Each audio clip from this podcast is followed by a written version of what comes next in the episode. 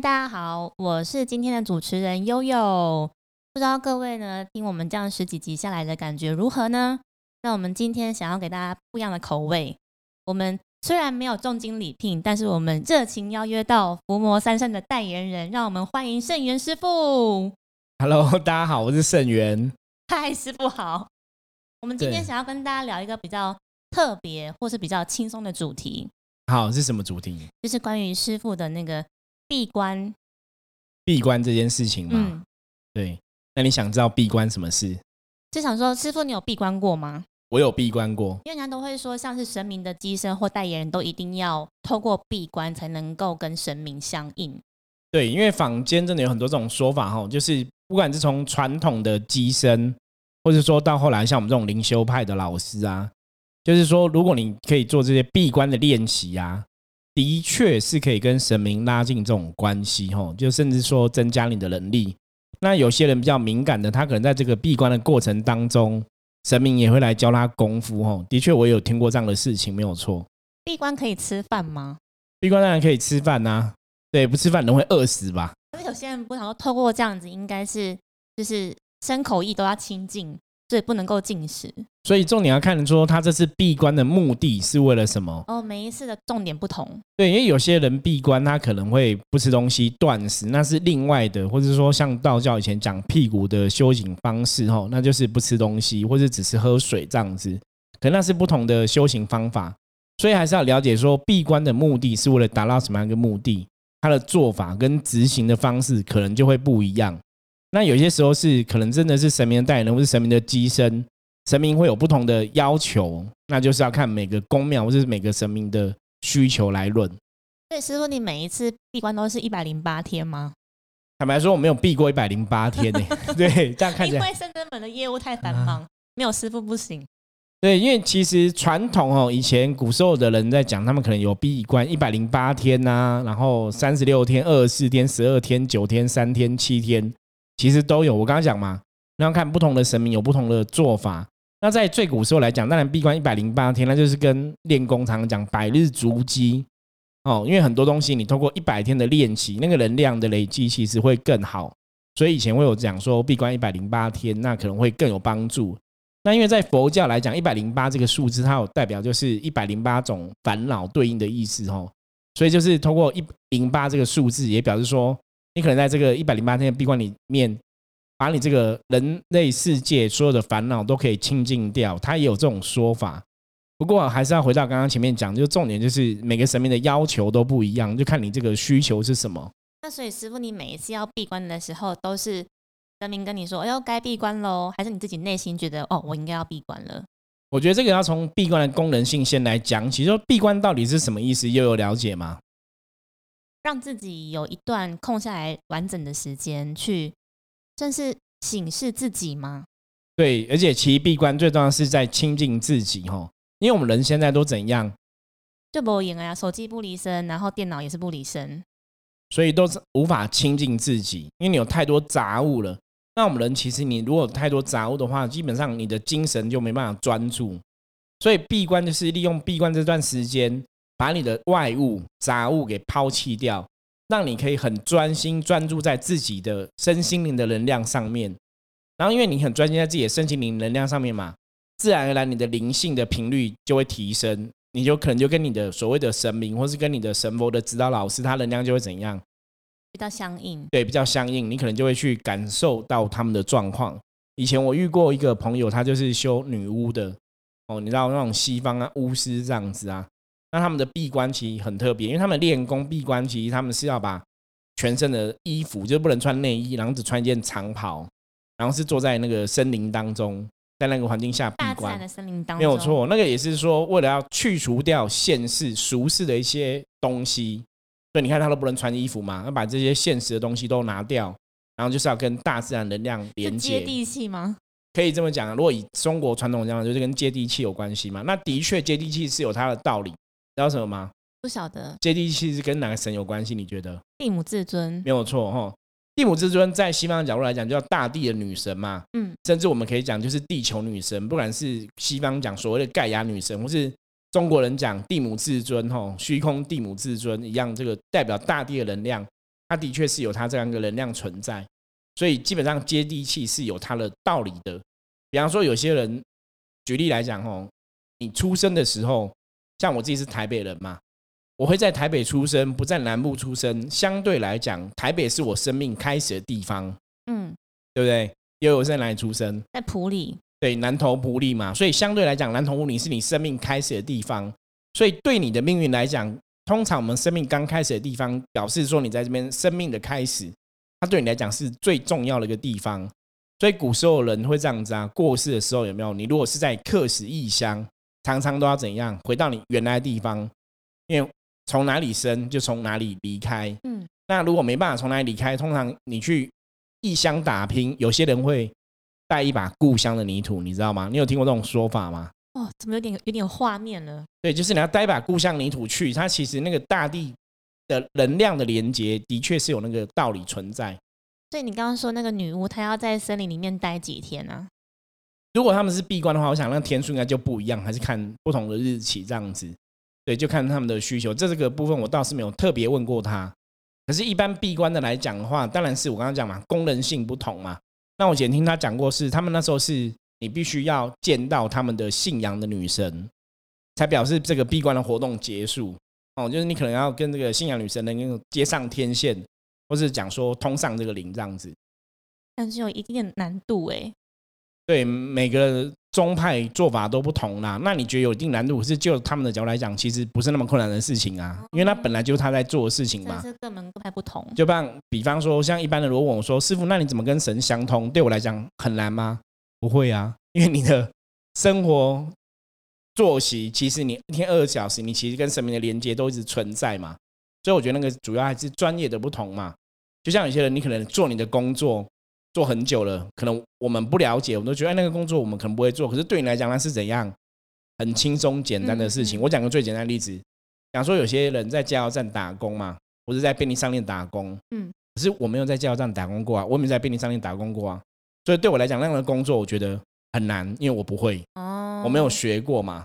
所以我常常讲，人就是你要去学习哦，学习一直都很重要。不管你是正在做修行啊，在做人生的很多事情，学习都很重要。那我们再来聊一下闭关好了。刚好顺便悠悠问到我这个问题，我就来回答。其实你知道我最早以前为什么想要闭关吗？觉得太多客人了，不想要接，好累哦，想要闭关。其实不是诶，其实如果又了解我的话哦，我常常讲，我是一个对很多东西都是比较好奇的。嗯。所以以前我又很理智嘛，我也会想说闭关是不是很厉害？因为你都听人家说你闭关就可以感应到神明，对不对？所以你也想要试看看。对，我想说那闭关真的可以感应到神明吗？或或者说有些人说闭关的时候神明会来教他功夫啊？哈，真的假的？对，我觉得圣人们的伏魔师都有个精神，就是我们会有勇于尝试，对身体力行。那这可能跟我以前是念那个理工科的人是有关系的。做实验，对我们做实验就是有个逻辑叫大胆假设。小心求证没有错，就是做人就是你要先假设这个结果，你再去求证。我觉得那科学的逻辑基础是这样子。那以前我也讲过，说很多东西你没有尝试过，你是没有资格评论的。嗯，比方说，我如果没有闭过关，其实我也不知道闭关到底要干嘛。那你要怎么跟人家介绍闭关这件事情？所以我们只知道说闭关在修行上面来讲的话，好像是一个蛮重要的事情。可是到底它代表了什么的意义？然后这个过程里面，你可以体会到什么东西？所以那时候我就特别真的就是，也是因为我觉得应该是能量冥冥中的安排，神佛冥冥中的安排。你其实真的有感觉你要闭关，所以有些时候回答就刚刚前面问的问题，有些时候是我自己觉得，哎，好像需要闭关了。你的能量现在可能有点停滞不前，你可能需要一个能量的提升，要突破。所以你要让你的能量更清净，然后借由闭关这个行为，让你的能量更清净，然后借以提升它，这是一个状况。用个来讲就是。也许神明有什么样的事情要特别交代，叫你闭关，他可能要让你去精进某些东西，这都是有可能的。可是我那时候闭关是真的，我觉得可能时间到要闭关，但是当初啊，我其实花了一年的时间才真的做闭关这个事情，你知道吗？有这个念头到真正去做，花了一年。对，因为最主要是因为有一次啊，我去这个宜兰三清宫拜拜，嗯，哦，就是每年过年我们都会。大年的时候都会去拜拜嘛，希望请神明保佑，就是让一整年都可以很顺遂。所以我有一年去三清宫拜拜这样子，然后我每次去拜拜的时候就会顺便抽一张签，好，我就抽了一张签。结果第二年又去三清宫拜拜的时候，你知道吗？我又再抽一张签，抽到一样的签，对，没有错，两年我抽到同一张签，你知道吗？那张签我记得如果没有错的话是七七四十九签，他写说彼此家居只一山，如何四隔鬼门关？日月如梭人易老，许多劳碌不如闲。他的意思在讲说，我跟道主的距离啊，基本上就像只有一个山头这么近，它不是很远的，它只有相隔一个山头。可是为什么好像隔了一个鬼门关，感觉距离是非常遥远的？那日月如梭，人易老，就说这个时间过得很快，人很快就老了。许多劳碌不如闲，讲说，如果我喜欢这样绕远路啊，一直在不知道忙什么忙什么忙什么，不如就闲闲归去，不要去搞那么辛苦哦。那通个签，我在连续两年都抽到这个签在讲什么？我刚刚讲嘛，它是七七四十九签嘛，所以我们一般会想到什么？七七四十九天，对，七七四十九连续这个连接嘛。那另外一个连接就是说，他其实在跟我讲说，我跟道主的距离基本上是很近的，只要我愿意相信的话，可能举起手来，神明就会跟你有连接。可是我常常以前都会觉得说，你要跟神明有连接，你可能要勤练功，比方说你可能要练个六十年哦，练那个一甲子，才有办法跟神明取上电线哦。所以后来我因为借由信仰的过程中，我后来还知道说，其实当你相信了。你可能每分每秒都可以跟神明连接上，只要你的信仰够坚定，真的那么相信的时候，其实神明随时都在你旁边，甚至你随时都可以跟神明相通。可是以前我都觉得跟神明通是一个非常遥远的东西，因为以前还是太理智了。虽然说你已经接触了宗教，你也接触了信仰，你也接触了很多很多这样子相关的神明的事情，可是你还是觉得说通灵这件事情有点遥远。嗯，那因为连续抽两张这样的签。哦，隔了一年就抽到同样签，我都觉得哎，道主在提醒我说，是不是要闭关了？哦，因为七七四九天概念嘛。那如果又有知道说，我们我们常常讲玩占卜的都要注意什么？触机。对，触机嘛。天下无巧合，凡事皆因缘。对，我们之前讲过嘛，哈，讲了很多次，给大家知道，天下无巧合，凡事皆因缘。所以那时候我就觉得，好，那我要闭关，所以我就自己决定了一个时间点。因为一开始闭关，哈，一般坊间也说法是说，如果你没有闭过关。一开始也不用花太久的时间，比方说你可以闭个三天、哈一天都可以这样子。那因为那时候刚好我的工作忙碌的状况还好，我刚好有个空档，那个空档刚好是四天，嗯，所以我就自己选了一个 四天的时间。我想说，哎，我刚好这，因为我们闭关还是选子时进去嘛，十一点入关嘛，哈，然后十一点出关这样子。所以我觉得，哎，这个时间点我刚好有四天的时间点，不能来尝试四天好了。因为有有些人说，你如果你要闭关的话，应该要来个什么七天，或我刚刚讲嘛，七七四十九天嘛。可是对我们刚开始第一次来讲，七七四十九天感觉上是很遥远的事情哈。而且我们真的每天你还是要工作嘛，你才有办法去生活嘛。我觉得这很现实、很实际，就是你如果要达到那么久闭关，你其实还是要顾虑你自己的状况。所以那时候我就闭关四天，不过闭关四天就发生很有趣的事情喽。是什么有趣的事情？是太兴奋到睡不着觉吗？没有，因为是因为第一次闭关，什么都不知道，你了解吗？所以我们刚刚前面不是讲嘛，说以为神明会跟你有感应啊什么的。那为什么说有趣的事情？因为我闭关了一天半的时候，其实我就有点想要放弃了，就是要放弃求生意志嘛，就是放我出去这样。对啊，为什么会有这个想法？因为其实那时候我闭关的第二天呢，就严重过敏。像有些人有过敏性鼻炎或什么话，你过敏的时候，你可能就会是狂流鼻水什么的。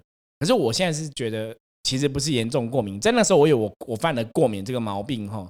后来我才知道，其实那是在排你的业力，排你的负面。因为第二天的时候啊，我就一直觉得很冷，有点像感冒了嘛，感冒会发冷嘛吼。然后我一直狂流鼻水，然后狂打喷喷嚏这样子，就整天都这样。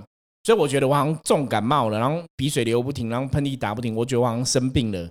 然后因为闭关时候，因为我们为了保护安全嘛，还是有人护关，嗯，比方说会准备吃的给我们呐，或者说有些东西要拿或者怎么样，我们会传纸条嘛。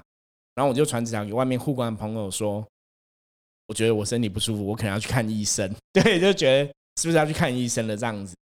然后当然你的朋友就会跟你讲说，师傅你可能还是要努力闭关啊，现在才一天半，你要坚持，对不对？那当然，那个当下只是自己给自己一个推脱词啦，就是你也觉得说，哦，我现在身体不舒服，是要看医生。可是基本上，我觉得我意志力是很惊人呐。就我虽然有这个想法，基本上我也没有真的想要出关，因为你就是想要去体会闭关这个感觉嘛。不过在那个时候一天半的状况里面呢，就是我已经闭关一天半了，在关闭关房里面，然后也是打坐，然后念经这样子。可是好像也没什么感应，你知道吗？那时候也觉得哎，好像没什么感应，就是跟你平常打坐念经好像差不多哦。第一天真的没有任何感觉，然后到第二天身体不适的状况很严重。后来我那时候就想说，我们还是要通过这个考验嘛，也许这个考验，所以我还是继续打坐念经。只是比方说，平常我可能念一百零八遍大悲咒，可能念个两个小时就可以念完。所以我那时候在闭关的时候，我记得我念了六个多小时。大家可以想想，因为我身体非常不舒服，所以我是慢慢念。我记得我念了六个多小时，念了非常久，就是一一个字一个字慢慢念，然后不舒服休息一下再念，不休息一下再念这样子。所以就一直念念念，然后念到好了之后，可能又身体不舒服，所以你又昏睡，你知道吗？在闭关房就打坐念经昏睡，打坐念经昏睡，就在做这样事情。所以那时候你也会觉得很好奇，因为像我们。比较是属于自己去感受这一切嘛？那到底过程会讲，其实也没有人跟我讲。说以前我刚开始第一次闭关的时候，其实也没有人跟你讲，你也不了解。那为什么经验自己完全都是一张白纸一样，都没有这个经验就对了。所以在当下的时候，其实会觉得不舒服，可是你还是把它撑过去。那我觉得比较有趣的是，当你真的撑过去之后，到第三天好了，都没有事情了。所以后来出来才知道说，其实那时候其实在排你的寒气，就是。也许我们在这一行的过程当中啊，帮很多朋友处理事情，然后你可能真的无意间卡了太多东西，负面的能量在身上，所以借由闭关这个事情，让那些负面能量怎样得到净化，所以你在排你的负面。所以为什么第二天那时候会那么不舒服，是这个原因。所以我那时候就是透透透过你的意志力嘛，然后透过我们这样念经典啊，祈请神佛菩萨加持。不过我我觉得闭关最有趣的意思是。真的到第三天，我是第四天才出来的嘛？哈，第三天的时候，其实那个时候已经到了第三天，等于到了中间过了嘛？哈，我脑袋都在想什么，你知道吗？还有几小时？还有几小时？对，连数馒头，你知道吗？像人家当兵要数馒头吗？没有了，没有在数这个事情。我那时候真的还蛮特别的，我到现在还印象非常深刻。我在想说，如果我真的是有能力的人，我可以为别人付出些什么？那我觉得我灵魂一直以来都很感受佛菩萨的慈悲心，所以你也想要为大家付出。所以我那时候反正是在想这个问题，我自己其个人也是有吓到，就是我那时候应该在想说什么时候要出来，什么就是那个时间点，我真的在想众生的事情，所以自己也觉得，哎，我们好像真的是心里随时随刻都在想，说我到底可以帮助人家什么事情？哈，我觉得那个状况是一直都是这样子的。然后那时候我就觉得，我听到菩萨跟我对话。他问什么？菩萨跟我说，我的信仰没有很坚定，你知道什么吗？因为他问了我一个问题，他问我说：“你觉得啊，神机什么时候会发生？”然后那时候我就回答菩萨说：“我觉得神机一天发生一次已经很厉害了。”所以菩萨就跟我讲说：“你的信仰不坚定。”我说：“我怎么不坚定？我都已经当老师了，都已经在带领大家走修行的路了嘛。因为那时候已经在当老师，带领很多学生。嗯，那怎么会不坚定呢？”菩萨说你不坚定，可是当菩萨说我不坚定的时候，我其实就知道问题在哪里了。就是如果你的信仰真的很虔诚，你真的很坚定，你真的很相信的时候，应该神迹是时时刻刻、分分秒秒会发生。所以我刚刚前面讲嘛，那个签不是讲嘛，彼此家居止一山嘛，就是距离其实你要跟菩萨、要跟神靠近的这个距离很近，你只要愿意相信，甚至你只要提出手说举举起手说我相信，神明跟你就会有一些连结。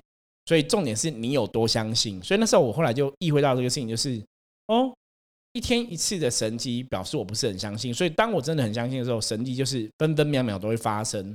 我就有这样的一个转念，就觉得哎，我好像有得到一些提醒。那除了那是第一次闭，那是我第一次闭关，所以第一次闭关得到这种提醒之后，好像也还好，你知道吗？就没有什么特别事情。到第四天出关，不过比较有趣的是。那时候闭关的时候啊，因为大家知道我们会灵动嘛，所以你对你的灵是有感受的。可是当我第一次闭关的时候，我要进去关房的时候啊，其实我感觉不到我的灵，我觉得灵不见了。可是当我要出关的时候，我觉得灵又回来了。我觉得这也是个很特别的经验。那出关之后，刚好第二天我们就要去进香，有个进香的活动，所以我们就去一个庙拜拜这样子。好，那出关之后，你说有什么感觉吗？我刚刚讲嘛，其实四天里面只有到最后就是你觉得菩萨在跟你对话，问你说你相信神机是怎么一回事嘛？只有这个对话，可是其他时间好像有没有什么神明教你功夫啊什么的，就都没有就对了。就到第四天后来出来，然后第五天哈之后隔天去进香，我觉得那时候就很悬哦。那时候我刚好有个学生在寡杯哦问神明事情，然后我就站在他旁边，因为他讲话是讲在心里面嘛，所以你也不会听到他讲话。嗯，我就站在旁边，我就看着他，我说：“你现在在寡杯是在问你家人的状况嘛？”然后他就看我说：“嗯，对。”然后我就跟他讲说：“你在问你爸爸身体嘛？”然后他就那个表情，眼睛瞪得更大，他就。呃，师傅，你怎么会知道我在问我爸爸？然后我就看他说：“哎，对我怎么会知道？已经通了。”对，那天那时候很有趣，我觉得我我印象太深刻了。那那时候突然就是，哎，你知道他在讲什么，而且答案怎么样，你也晓得，就是他在宝贝跟神明讲的过程中，你就会有那个答案。所以我觉得今天也是跟大家讲，就是我觉得这个可以算是我通灵的开始。就是你感应的开始。如果我们不要讲那么怪力乱神说通灵的话，就是说你感应力增强的开始。我真的觉得这次第一次闭关，我的确有这样的体验跟感受，就是我的感应力变强了。但我觉得变强的一个最重要的关键，你又知道什么吗？晓得。两个字，比一下，比手画脚给你猜。第一个字，第一个字。重点是相信。嗯，我刚才讲嘛，如果你相信的话，其实你跟神明的距离是可以很近的。就看你相不相信神这样子，嗯，所以我那时候因为我最后菩萨问了我那个问题嘛，神迹多久会发生一次嘛？我觉得我改变我的观念了嘛。如果你真的相信的话，神迹是分分秒秒都会发生嘛。所以那时候我觉得我后来真的变得比较相信，所以到隔天去拜拜，我觉得那个感应力就变更强。那到后来，当然你随着我们的练功、打坐、念经、练功嘛，我觉得那个能量就越来越涵养。不过我觉得这是一个很有趣的经验，所以很多时候跟人家跟我讲说闭关会怎样，闭关怎样。我觉得每个人在跟神明接触的过程中啊，其实神明会用不同的方法带每一个人。比方说，真的有些人就是神明会教他功夫，我也相信这样的事情。那神明也许对我的方法是不一样的，可是那个过程就会很有趣。所以你后来就知道说，哦，其实有些朋友常常这样讲，就是把布的时候，师傅在旁边看，有时候他们有点压力，你知道吗？就会窥探到大家内心，或者说。真的神明讲什么，我们真的就会知道。那我觉得这个就是重点，是每个老师、每个师傅的灵性有不同，或者说他的功能或或他专业不同，或者他的功力，对我觉得会有不一样的地方。那师傅，我们要怎么样知道说我要闭关了，或者是我应该多久要闭关一次？我我觉得闭关这个部分，我们会会比较常用到，就是有接触修行的朋友。如果今天是你是有接触修行的朋友啊，那我觉得就是你还是要去注意一下你的状况。比方说你现在灵性的成长有点比较停滞的时候，或是你现在遇到什么关卡需要更大突破，那需要更多力量，也许那个时间点就是你需要闭关的时间点就到了。那我们怎么样知道说，像师傅你刚刚提到，你第一次闭关是念一百零八部的那个大悲咒吗？其实我不止念一百零八部，我只是在那个时候身体不舒不舒服的时候，有特别念一百零八部。我其实闭关四天都一直在打坐跟念经。那怎么样知道闭关的时候要念什么经文？每个人状况不一样嘛，当然就是看，如果每个人你闭关的时候你是真的有神明跟你讲的话呢，你必然会知道你闭关时候要做什么嘛。不过像深圳门，大多数悠悠也有闭过关嘛。嗯，有。对，功课是我跟你讲的。对，我们会问神嘛，然后就是你这次闭关主要的目的是什么嘛？灵性要提升的状况是怎么一回事？然后来制定你闭关的功课。那有些时候可能会是叫你看一些经书啊，有些时候叫你念一些经啊。每个人闭关状况都不一样，所以都要依照每个人状况去判断。那可以在家里面闭关吗？基本上闭关这件事情，它既然叫闭关了，对不对？你还是要在适合的地方闭关吧。就在一个没有手机、没有电脑的房间闭关啊。那必然是有不一样，而且闭关有个最重要的动作，你知道什么吗？要仪式吗？要要神明帮忙吗？闭关要要有人护关 啊，护关是非常重要的。自古以来，很多高僧大德，或是看你看以前的电影啊、武侠小说里面，就是凡有人在闭关，一定要有人护关，因为闭关它等于是你在锻炼你的灵性。嗯，那灵性像我刚刚讲嘛，我在排毒嘛，在排一些负面。可是如果没有人护关呐，真的出了什么事情，那是很可怕、很危险。所以一般人，如果你真的要闭关啊，你还是要第一个要选适合的场地，哦，适合的地方。那甚至有些人，你如果是比较宗教性的部分，有跟神有关系的，是不是护关人员就会特别重要哈？我觉得这也要特别谨慎跟注意的。所以刚刚悠悠问呐，可不可以在家家里闭关呐？基本上来讲，就是我们不是很建议这个事情啦。比较危险，因为我们有听过有些人在家里闭关，就闭到走火入魔啊、卡到音啊，也会有这个状况。因为你后 来找我们处理，对对对，因为你的负面出来之后，你其实不晓得负面是怎么来的嘛，你没办法去净化你的负面，或是那个负面太大了，甚至你其实没有察觉到那是负面。对你太大的话，你其实人是会被负面吞噬，那很可怕。就是如果你没有那个力量去对抗的话，所以我觉得从事闭关，闭关是一个很好的事情。我觉得对灵性的锻炼，别不见得是讲修行的层面哦。对人的身心灵、对人的灵性锻炼，我觉得是有帮助的。可是我觉得还是要有一些正式的、正确的认知，然后有正确的知识，你再去操作这件事情才会比较安全。那像我们圣人门的闭关，其实他们都是在圣人门举行嘛，而且我们其实也会有护关人员帮各位弟子护关，所以我觉得是比较安全的。所以这次还是要谨慎去执行哦，不要大家听了说圣元师傅讲说他当初是闭关之后感应力变强，然后大家就乱闭关哦。我要跟大家讲那个。不要随便模仿，师傅有练过哈，大家不要学哈，就是你还是要很注意这个事情。那如果大家对闭关有兴趣，想要了解更多的话哦，我觉得当然也是可以来圣真门找我们聊聊。也许说在灵性上有一些需要闭关的时候，再来讨论这个问题。可是平常一般人来讲，倒不用特别一定要通过闭关啦。我觉得就是你找个时间点，让自己可以静心也不错哈。或其实一般的话，可能比较忙。可以拨一个时间打坐，是不对，每天可能花个十五分钟、半小时，就是让自己静心吼。因为打坐还是要有正确的人教导会比较好，因为比较怕有些人打坐，你可能会误以为说我打坐是不是有什么神通法力呀，或者什么感应啊等等。对，可是当你这样起心动念的时候，你可能就会招来不好的能量，这也是要特别谨慎哦。所以以前呢，孔子才会讲说要敬鬼神而远之。就是无形世界的力量基本上都是非常的浩大，那我觉得大家在接触无形世界力量的时候，都还是要特别谨慎。如果很多东西是你不了解的、不熟悉的，还是要稍微注意一下，不要乱碰，不要自己乱搞。因为你如果不了解的话，很多时候你可能被负面障碍了，更容易走火入魔。对，这个风险的确是存在的。所以今天跟大家分享圣元自己闭关的经验，后也是让大家知道说，闭关这件事情，它的确好像对我们的灵性会有帮助。可是要从事这样的一个事情的时候啊，你还是要特别注意哦，很多东西还是要小心谨慎，而且真的要慎选地方，甚至有人帮你护关，然后要正确的教导之下再去执行这样的事情，那才会比较安全。那让我回想起我当时闭关的时候，好像也是四天的时间。